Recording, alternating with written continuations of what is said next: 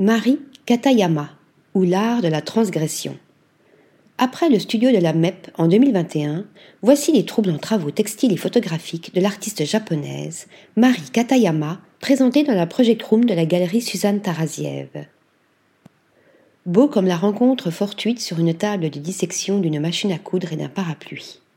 Adopté par les surréalistes, ce célèbre vers des chants de Maldoror du comte de Lautréamont, publié en 1869, résonne étrangement devant les mises en scène sophistiquées de Marie Katayama.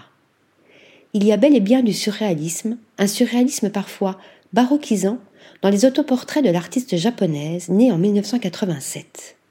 Des autoportraits photographiques où le merveilleux côtoie le douloureux et où l'intimité blessée touche à l'universel.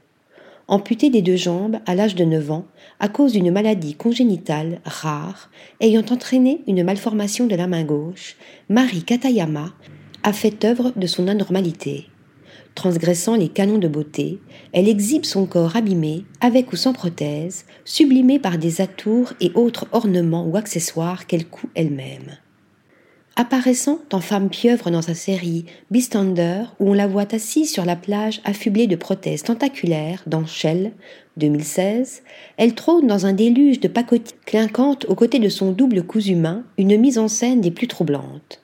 Alliant audace et virtuosité, elle ira jusqu'à montrer ses jambes en gros plan dans une série presque abstraite de 2019 intitulée In the Water, où les critères traditionnels du beau et du laid volent en éclats pour laisser place à une poésie confinante au sublime. Loin de cette abstraction, la série Possession, présentée pour la première fois en France à la galerie Suzanne Taraziev, joue de la préciosité et de l'accumulation accumulation des objets personnels de l'artiste disposés pour composer, sur fond noir, le décor de 22 photographies mêlant l'autoportrait à la nature morte. Une hybridation de genre permettant à Marie Katayama de poser la question de la possession des objets, mais aussi de son corps et de son identité. Article rédigé par Stéphanie Duloup.